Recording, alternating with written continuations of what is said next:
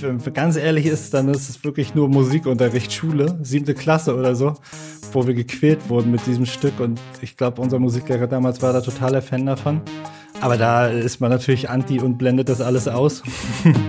Tracks and Traces. Ein Song, sein Sound und seine Geschichte.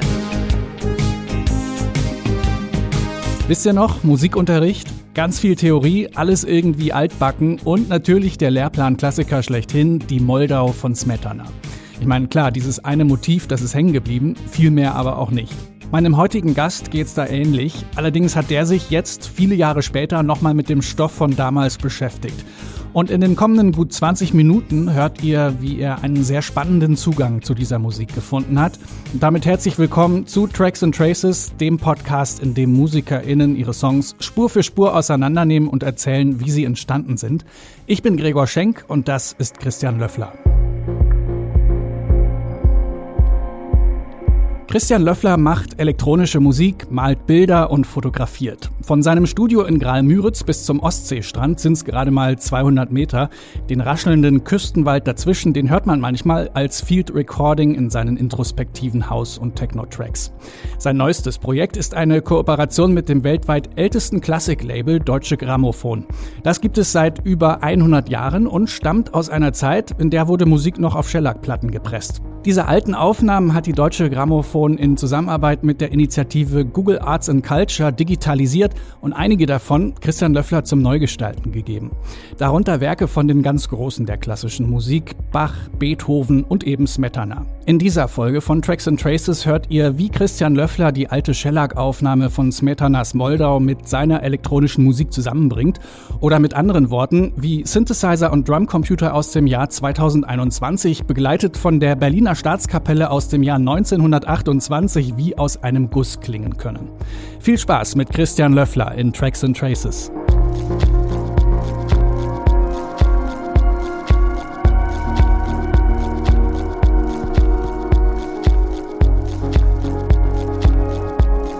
Ich bin Christian Löffler und ich mache hauptsächlich elektronische Musik.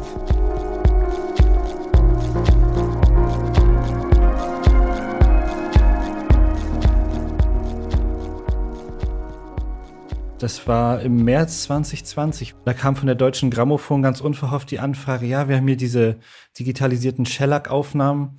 Willst du da mal reinhören? Und wir könnten uns vorstellen, dass du es gut machen könntest, da deine eigene Interpretation zu schaffen.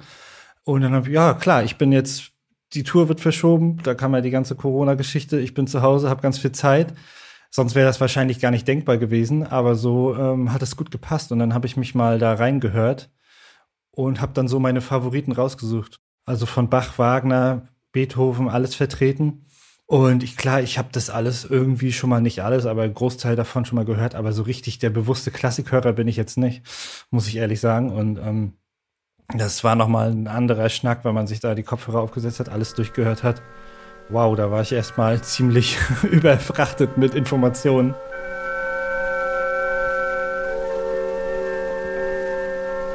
dann ist man natürlich erstmal skeptisch und dann ist das so ein großes Projekt mit großen Namen dahinter und mit, kann ich mir vorstellen, dramatischen Hardliner-Fans von Beethoven zum Beispiel, die man ja dann auch im Nacken sitzen hat. also da überlegt man sich das schon zweimal. Aber dann war das irgendwie so spannend, auch die Aufnahmen an sich, diese alten Shellac-Aufnahmen, die sehr wellig sind und dann hast du dieses Rauschen und da ist so, da schwingt so viel mit. Da hatte ich auch dann echt voll Bock drauf.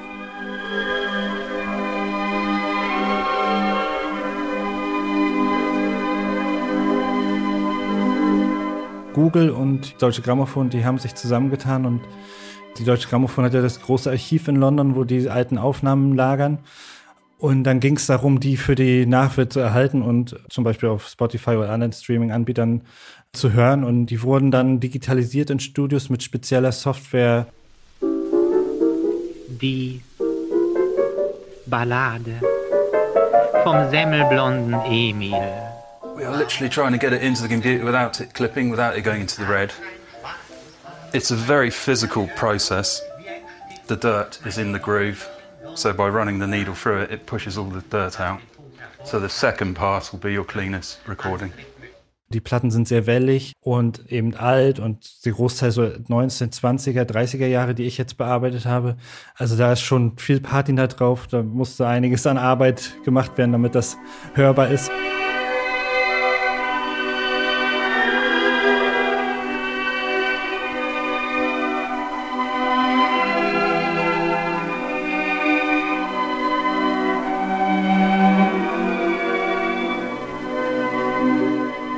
Prinzip habe ich mir die Kopfhörer aufgesetzt, alles bei iTunes reingeladen und mich zurückgelehnt, Augen zu und durchspielen lassen, random. Und mir einfach Notizen gemacht von Momenten und kleinen Stellen, die mir zusagen, die mir gut gefallen haben. Das war eine ganz gute Strategie, weil ich so im Kopf dann reagieren konnte, okay, das macht was mit mir, das berührt mich und hier kann ich mir vorstellen, dass sich das gut mit meiner Musik verbinden lässt. Die ganz großen Sachen, da wollte ich mich jetzt nicht so ranwagen, beziehungsweise die wollte ich eigentlich umgehen, weil da gibt es ja viele Interpretationen oder auch irgendwelche komischen Remixe und bei Moldau war es aber eine Ausnahme, weil da ist ja schon dieses große Thema, was irgendwie fast jeder kennt.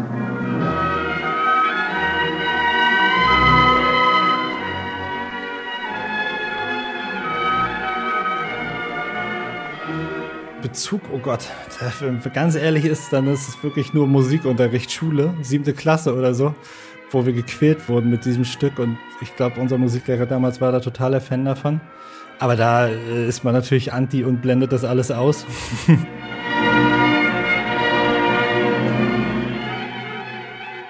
Bei meiner ersten Zufallsrecherche über iTunes hatte ich da gar keine Notizen dazu. Und ich bin dann irgendwie über Umwege doch nochmal auf die Aufnahme gestoßen von dem Moldau-Stück und habe dann dazu hier ein bisschen rumgejammt auf dem Synthi. Und das hat irgendwie richtig gut gepasst gleich. Ich hatte da so eine Fläche auf dem Prophet gespielt und die hat total gut harmoniert.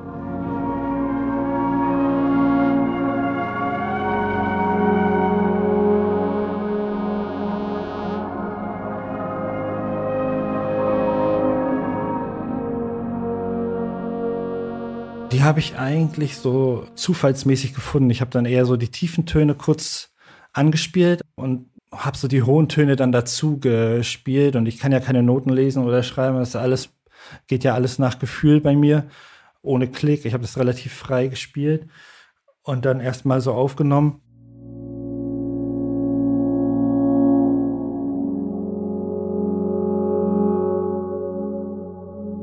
Den Space Echo von Roland, den habe ich da immer dran und der driftet ja auch immer so timingmäßig weg und im Pitch und wenn man dann den Effekt noch hochdreht, dann verschiebt sich das in der Tonhöhe und dann hat man diesen schönen Effekt, dass er so rausläuft.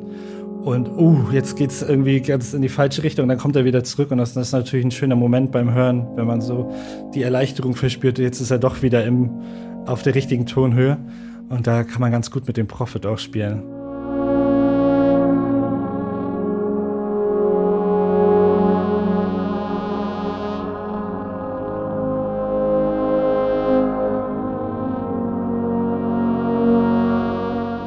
Als ich im Boiler Room gespielt habe, da habe ich ja zusammen mit David August gespielt und war danach bei ihm im Studio. Also ich habe ja immer so ganz viel auf dem Laptop nur Musik gemacht und hatte kaum Hardware. Und war ja auch vorher bei anderen Leuten im Studio, so wie bei DJ Tennis oder so, anderen elektronischen Musikproduzenten und da waren immer so riesige Wände voll mit Synthes und ach du Schande, ey, was mache ich eigentlich? Die haben alle so viele Geräte und irgendwie braucht man das, glaube ich. Aber am Ende hat es für mich immer so gut funktioniert. Und David meinte damals auch, ja, probier mal den Profit aus, der ist richtig gut. Das ist so eine Allzweckwaffe. Und irgendwie habe ich mir den dann besorgt und habe dann einfach immer dran rumgedaddelt, ohne jetzt groß was zu analysieren oder irgendwelche Handbücher zu lesen oder YouTube-Videos zu gucken. Und der ist so irgendwie selbsterklärend, muss ich sagen. Und der hat einfach einen warmen, schönen Klang, der gut mit meiner Musik harmoniert. Deswegen ist er eigentlich immer im Einsatz. Genau wie auch der Minimoog, der hinter mir steht, der auch bei der Bassline mitspielt in dem Track.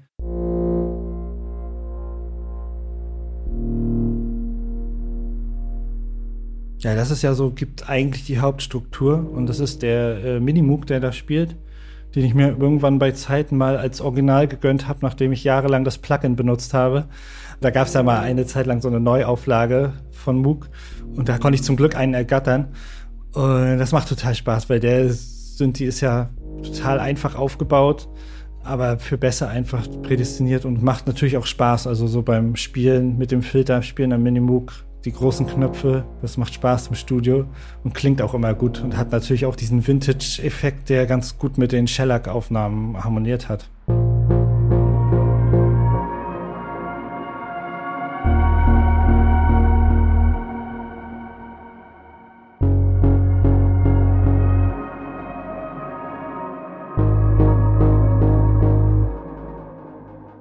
Das gibt ja so die Hauptstruktur und groovt auch ganz gut mit der Vierviertel Bassdrum zusammen.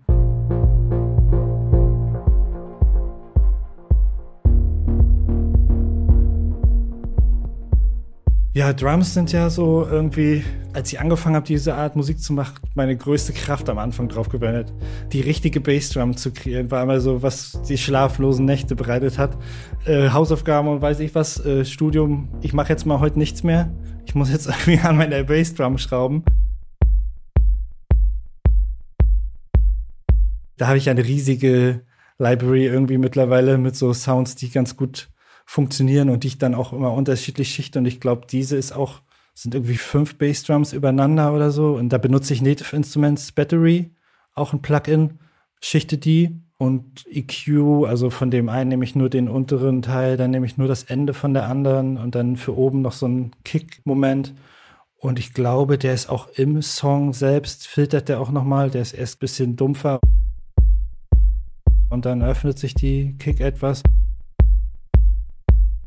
Und diese habe ich in den Electron Analog Rhythm Drumcomputer reingeladen und drüber gespielt, also relativ frei drüber gejammt so wie auch die anderen Percussion-Elemente, die ich dann eigentlich zusammensetze in Ableton, in Battery und dann nochmal rausbounce und mir in den Analog Rhythm reinlade und da nochmal weiter schichte auch mit. Da kann man ja auch nochmal Sounds erstellen und vermischen. Klar bin ich auch irgendwie zu Techno gekommen, weil ich es gerne diese treibenden Beats und so mag und wenn dann die klassische offene 909 Hi-Hat kommt und richtig peitscht, das ist schon cool. Aber gerade so in dem Kontext jetzt in meiner Musik finde ich es ganz gut, wenn man die dann substituiert und ersetzt mit anderen Sounds, die vielleicht auch einfach nur ein organisches Element sind oder so ein Knacken vom Baum und das ist dann die Hi-Hat.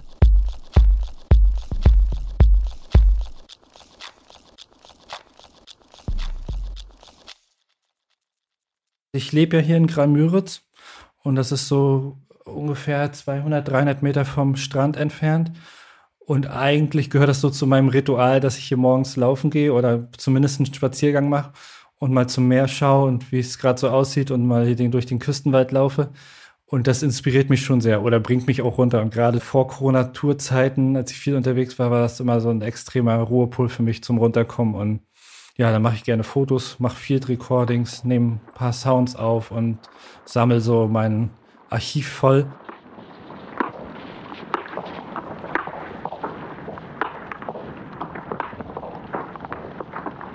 Ich habe noch so einen Olympus-Rekorder, so einen kleinen, den ich ab und zu dabei habe und da bin ich einfach nur so durchs Laub gestapft und habe den laufen lassen. Und wenn man das runterpitcht und dazu noch so ein bisschen mit Ästen klackt und wenn man da so rauftritt, das so knackst, das ist irgendwie echt eine tolle Struktur. Wenn man das so leicht unter den Song legt, ist das auch nochmal so ein tolles Bett, was alles auffängt und abfedert und dann stehen die Synth-Sounds nicht so im Nackten für sich und irgendwie als wenn man die jetzt so gegen eine leere Wand schmeißt, sondern werden so aufgefangen und eingebettet. Das ist ganz schön.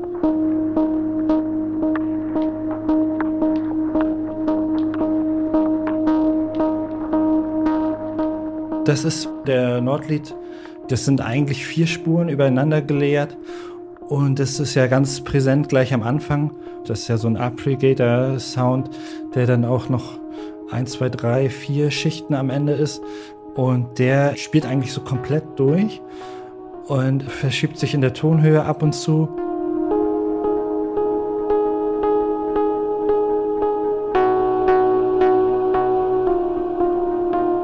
Den Nordlied, den nutze ich eigentlich hauptsächlich auf der Bühne und den spiele ich dann auch immer frei. Also der ist nicht in Sync mit Ableton auf der Bühne Und ähm, ich mag es ganz gerne, wenn die Sachen so rauslaufen aus dem Tempo. Und das ist hier auch so. Der Song ist in 110 BPM und der Nordlied ist jetzt da nicht gesynkt und das läuft einfach irgendwie so frei. Am Anfang ist ja auch kein Beat und nachher passt es dann irgendwie. Da habe ich dann einfach aufgenommen, ein bisschen nachgedreht und hin und her. Und das ist ganz schön, wie sich so verschiebt und dann wieder zurückkommt und dann noch ein Layer dazu, noch eine Spur, die dann nochmal in einem anderen Tempo läuft und dann finden die sich auch wieder. Das läuft so alles so ein bisschen hin und her passiert relativ subtil im Hintergrund, aber macht, gibt eine ganz schöne Textur so am Ende.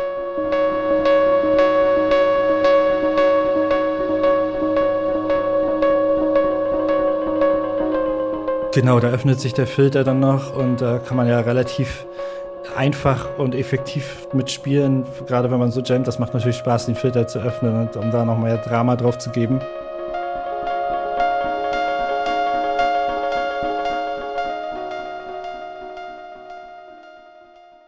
bevor ich anfange, irgendwas zu bauen, brauche ich dieses Bett und so eine atmosphärische Grundlage, damit ich weiß, okay, in welche Richtung geht das jetzt. Damit setze ich dann auch schon mal die Tonhöhe und kann dann von mir aus die Bassline drauf spielen und so Sachen.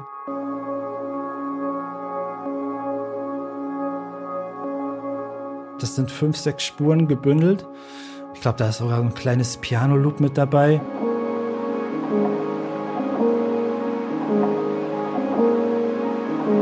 da hatte ich kurz was Kleines gespielt, das eingekürzt, geschnitten, so dass es von der Tonhöhe passt. Und dann passiert immer irgendwie was und das finde ich ganz gut.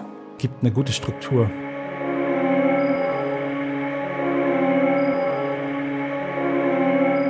Da ist Nordlied dabei, da ist auch Profit dabei. Alles so kleine Sounds, die ich aufgenommen habe, dann nochmal in den Sampler bei Ableton gepackt habe, gekürzt. Eigentlich kein Hexenwerk, dann so Valhalla Shimmer zum Beispiel, so ein Reverb-Plugin, was ich sehr gerne benutze. Die spielt so random im Hintergrund, dann zusammengestückelt aus vier, fünf, sechs Sounds, die dann sich abwechseln. Es moduliert so vor sich hin, also eine kleine Entwicklung. Es war aber so hoch und runter.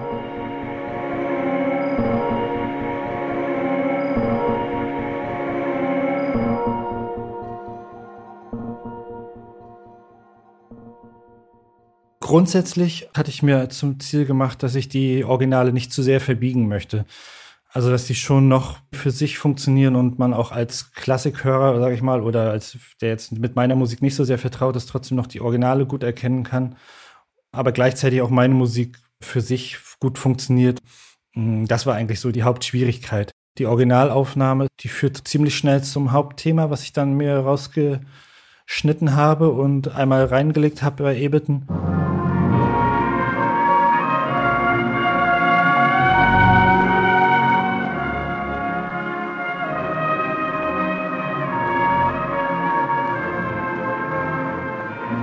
Und den habe ich mir dann so genommen und auseinandergezogen. Da ist dann noch Hall mit dabei, dass es sich so ein bisschen verbindet.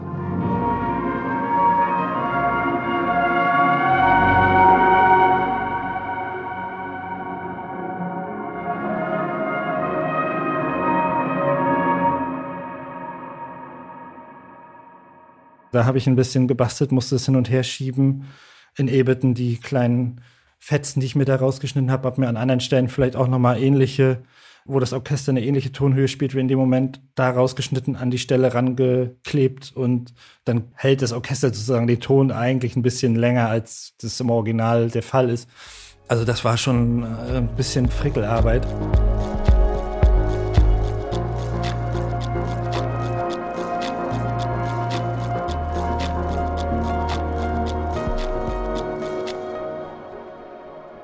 Da öffnet sich das ja nochmal komplett und es spielt nur die Original Shellac-Aufnahme.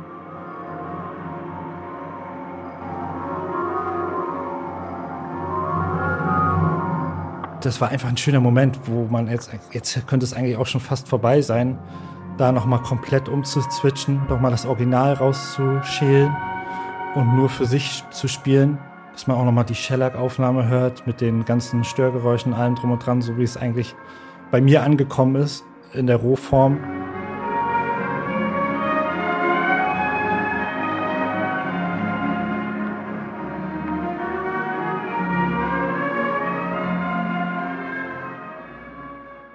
Remixe ist man ja gewohnt in der elektronischen Musik und man hat dann das Material und probiert sich so ein bisschen daran, interpretiert das in seiner Version. Aber hier ist das ja so, das sind, muss man sich vorstellen, da spielt ja die ganze Zeit ein volles Orchester und du hast dann eine Spur, also keine einzelnen Tracks oder so, wo du jetzt, okay, ich will jetzt nur die Violinen haben, das gefällt mir gut, aber das mag ich nicht, das möchte ich nicht. Du hast im Prinzip immer alles beieinander, also es ist wie, im Prinzip wie illegales Sampling, würde ich mal sagen. Du suchst dir deine, deine Lieblingsstellen raus, musst dann aber irgendwie doch kaschieren, was dir nicht gefällt. Gerade wenn du dann anfängst zu schichten mit dem Rauschen und den Störgeräuschen, die multiplizieren sich dann natürlich und dann geht es auch darum, das irgendwie einigermaßen klar rüberzubringen. Also war mehr Herausforderung als gedacht auf jeden Fall.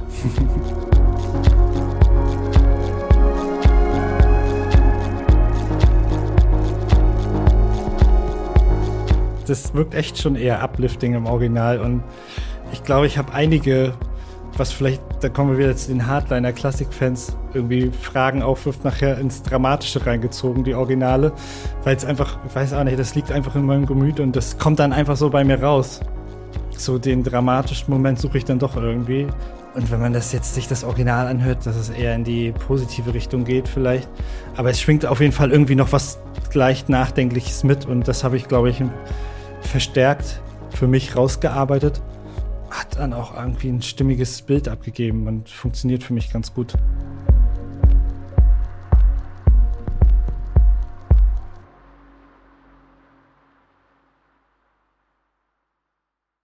Und hier ist der Song in seiner Gänze. Moldau von Christian Löffler.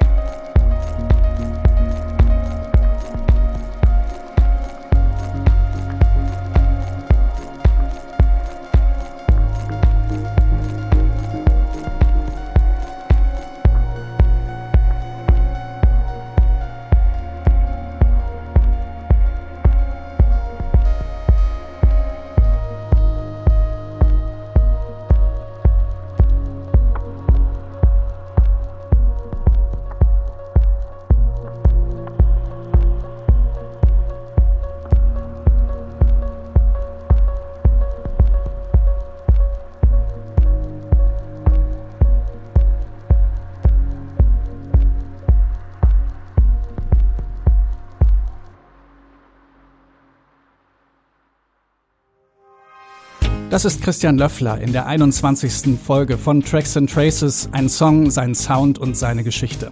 So, und wenn ihr jetzt auch Lust bekommen habt, mit alter und neuer Musik zu experimentieren, dann schaut euch gern mal die Remix-App an. Eine App, die extra für das eben gehörte Stück entwickelt wurde.